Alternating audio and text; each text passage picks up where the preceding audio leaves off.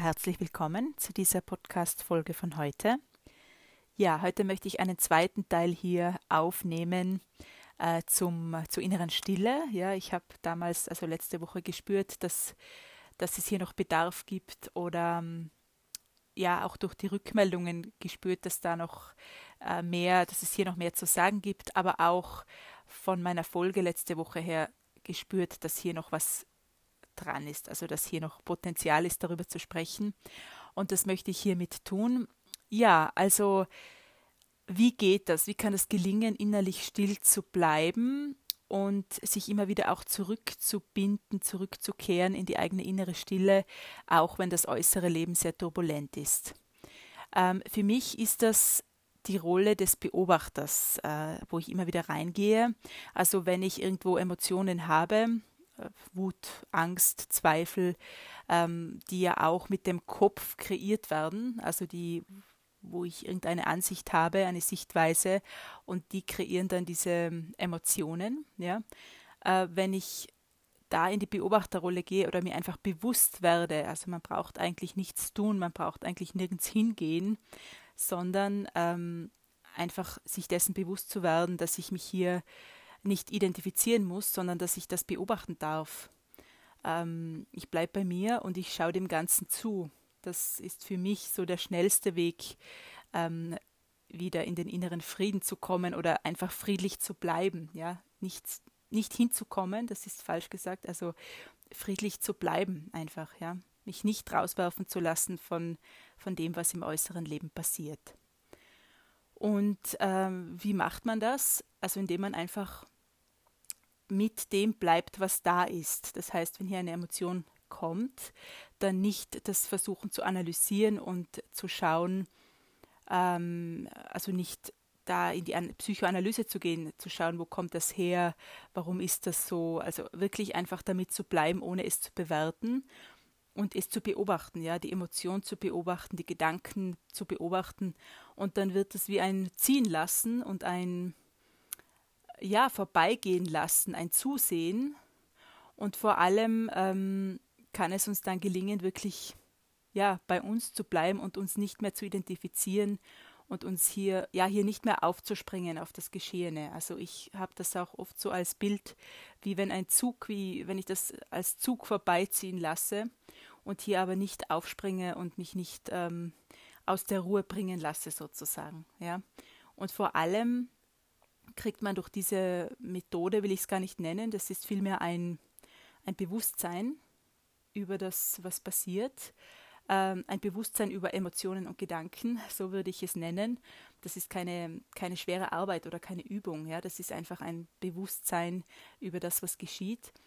Und vor allem, das wollte ich erst sagen, ähm, kriegt man dann die Distanz zu den Dingen. Also dadurch, dass ich das nicht mehr zu meinem mache, dass ich nicht sage, ähm, ich bin wütend oder ich habe Angst oder ich ähm, denke so und so äh, oder ich irgendeine Feststellung mache, ja, äh, der ist blöd oder die ist blöd, vereinfacht gesagt, ja, oder der respektiert mich nicht, Punkt. Also sobald ich hier keine Feststellungen mehr mache, sondern hier einfach äh, dies, also beobachte und nicht davon ausgehe, dass das meine Wut ist und mein Gedanke, sondern das Ganze beobachte als, ähm, als etwas, ja, aber nicht als meins, dann kriege ich Distanz zu dem Ganzen und dann fällt also bei mir immer ganz schnell diese Identifizierung weg mit dem Ganzen. Das mag jetzt aufs erste komplex klingen, ist es aber nicht, wenn es dir einmal wirklich bewusst geworden ist und nicht nur du es im Kopf verstanden hast, sondern wirklich verinnerlicht hast. Ähm, viele Leute, mit denen ich spreche, die kennen das vom Kopf her.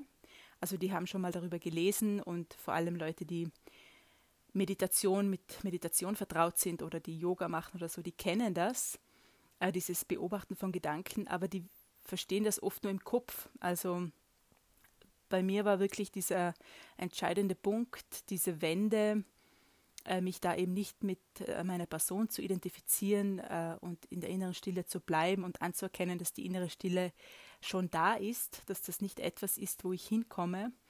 Ähm, das war für mich der entscheidende Moment, ähm, ja, damals in Lissabon, das habe ich ja schon in der ersten Folge erzählt. Und, und da war für mich eben dieser Moment des Verinnerlichens. Also darum geht es, wenn man das so richtig begriffen hat und verinnerlicht mit allen Sinnen. Ja.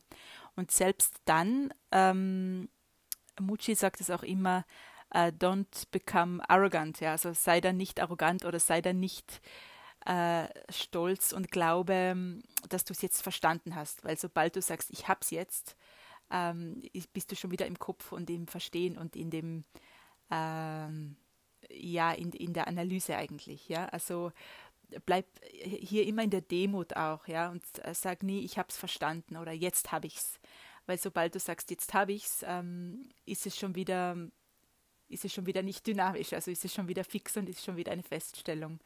Also hier geht es wirklich um dieses Bewusstsein und um dieses innerliche Begreifen, also um dieses innerliche ähm, Verstehen, aber nicht zu glauben, dass du alles verstanden hast jetzt oder dass das, ähm, weil dann bleibst du nicht offen für das, was neu ist oder für das, was, was sich auch verändert, ja.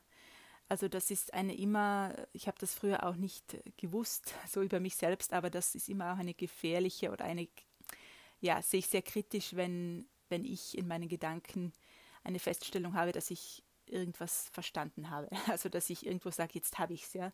Ähm, das versuche ich immer zu überprüfen und hier nochmal eine Frage zu stellen und hier einfach auch keine Feststellungen zu machen über die inneren Prozesse und jetzt habe ich die innere Stille und jetzt geht sie nicht mehr weg. Ja, also das ist immer auch ein, ein Wandel und ein, ein, ja, ein, ein Lernen auch. Ja, das ist ein Weg, den man geht und man darf sich hier immer zurückerinnern an das, was natürlich ist und an das, was schon da ist.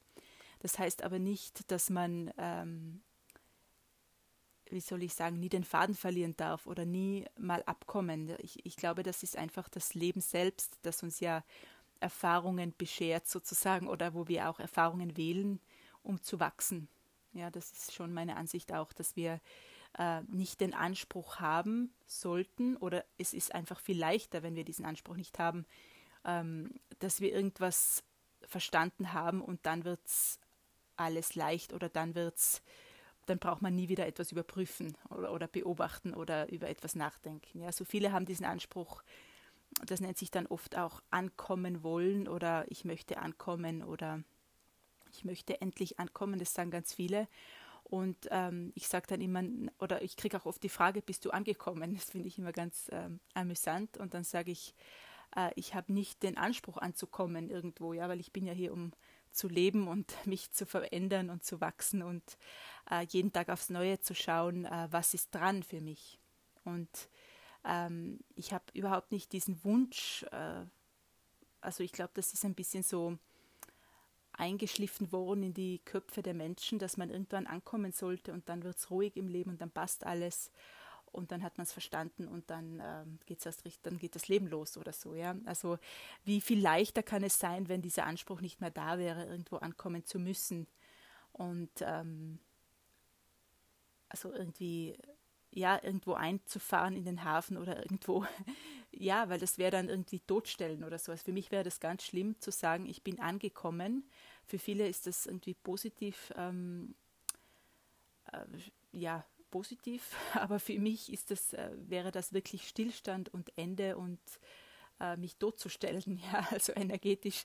Äh, ich mag die Bewegung und ich mag lernen und ich mag nicht angekommen sein. Also irgendwo, ich mag weiterhin lernen, solange ich in diesem Leben bin und immer wieder neu schauen, was ist jetzt dran, was ist heute dran, wo soll es hingehen, wie kann ich heute der Welt beitragen. Also all das ist dynamisch und sehr leicht für mich. Also für mich ist, für mich ist da keine Schwere drinnen, wenn ich sage, ich bin neugierig und ich schaue weiter und ich will nicht ankommen. Also das ist für mich sehr mit Leichtigkeit verbunden. Ähm, genau, also wie viel leichter könnte es auch für dich sein, falls du das hast, hier ankommen zu wollen? Oder was hast du hier abgekauft auch von, von der Gesellschaft, dass man ankommen müsste?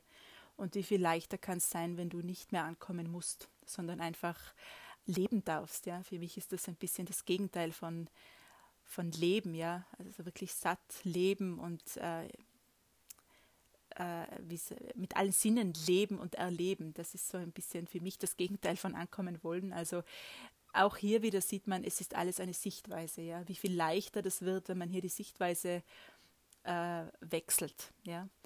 Ja, jetzt bin ich ein bisschen abgekommen vom Thema des äh, stillen Beobachtens, aber wahrscheinlich will das genauso in diese Folge rein jetzt, ähm, dass ich darüber auch ein bisschen spreche, ja, von diesem, ähm, ja, von diesem verstanden haben wollen und äh, ankommen wollen und endlich äh, am Ende angekommen zu sein, so am Ende der Suche oder so. Das betrifft auch oft Suchende ähm, oder die, die sich so bezeichnen, die sich damit identifizieren. Ja, ich bin die, die sucht. Ähm, also auch das hat irgendwie eine Schwere. Was wäre es, wenn, wenn du dir erlaubst, die Suchende zu sein und wenn da nichts Negatives daran wäre? Wie viel leichter kann es dann sein?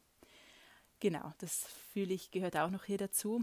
Und um auf den Anfang zurückzukommen, um hier einen Kreis zu schließen, ähm, ja, also aus der Beobachterrolle, aus dem, dass ich eben nicht die Person bin, der es so geht. Also ich bin nicht die Person, die die Wut hat und die Angst hat und ähm, die diese Gedanken hat, ja, oder diese Feststellungen, sondern all das betrifft die Person oder das persönliche Leben, äh, das uns konditioniert hat und sozialisiert hat. Aber tiefer, noch tiefer drinnen gibt es eine ganz andere Ebene. Die ist wirklich friedlich, also die ist ruhig, egal was im Außen passiert. Ja? Und dann ähm, und dann fällt auch das weg, was ich jetzt eben gesagt habe mit diesem Ankommen wollen und das Ganze, weil all das betrifft auch die Person. Ja, also tiefer drinnen gibt es ein, eine Ebene, die einfach, wo einfach ein friedliches, stilles Erleben ist, egal was im äußeren Leben passiert. Und ähm, da geht es nicht darum hinzukommen, sondern hier anzuerkennen, dass das schon da ist und dass alles andere sozusagen dazugekommen ist. Also es geht darum, das andere wegzunehmen und das, was übrig bleibt, ist dann diese natürliche Stille und die natürliche Ruhe und das, das Sein mit sich, ja. Genau, also all das, was ich hier auch in der Mitte gesprochen habe, mit diesem Ankommen wollen und äh, zur Ruhe kommen müssen, all das, da spricht wirklich die Person, das kann man schon an den Worten, die man hört im Kopf, erkennen, dass das wirklich aus dem Ego-Verstand, aus der Person herauskommt und dass das nicht so aus dem Innersten, weil das Innerste, das wirklich das pure Sein, das äh, hat keine Wünsche, also auf Englisch Desires, also da gibt es keine Ansprüche oder Wünsche oder das ist immer das Ego, dass das, ja, das irgendwo hinkommen möchte. Ja? Also dieses Sein, von dem ich spreche, das ist ein Leben, wo, wo alles schon richtig ist, wie es ist. Ja? Das ist, ähm, genau, das fühle ich, war der zweite Teil zu diesem Thema der inneren Stille, wobei man es auch nicht auf eine ähm, auf diese zwei Wörter runterbrechen kann. Also es ist viel mehr als das. Ja, es ist die Rolle des Beobachters, es ist das Freimachen von Identifizierung mit der Person und es ist einfach diese Ebene des, des Unvergänglichen, also das, von dem ich spreche hier, das ist unvergänglich. Das ist nicht etwas, ähm, was sich verändert oder wo man hinkommt oder hin muss und dann wieder rausfällt. Das ist immer da. Und das ist mir, darum geht es mir auch heute. Das ist mir wichtig hier in dieser Folge noch zu sagen. Das ist immer da. Da braucht man nicht hinzukommen. Irgendwann durch schwere Arbeit. Ja. Genau. Also einfach mal so als ähm, Impuls für dich, wenn du möchtest, äh, das mal wirken zu lassen, dass das, was du vielleicht suchst oder glaubst zu suchen, dass das einfach schon da ist, ja. Und vielleicht braucht es nur diese Erkenntnis oder nur dieses Bewusstsein darüber und, und alles kann leichter werden, ja.